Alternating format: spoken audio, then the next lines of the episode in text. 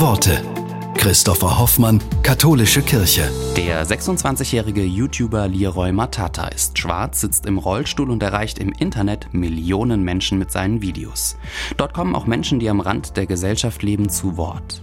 In seinem Buch Zuhören ist die beste Antwort, schreibt er, wir müssen uns nicht verkleiden und als heiliger St. Martin auftreten. Es geht nur darum, dass wir alle jeden Tag ein bisschen rücksichtsvoller und fürsorglicher miteinander umgehen.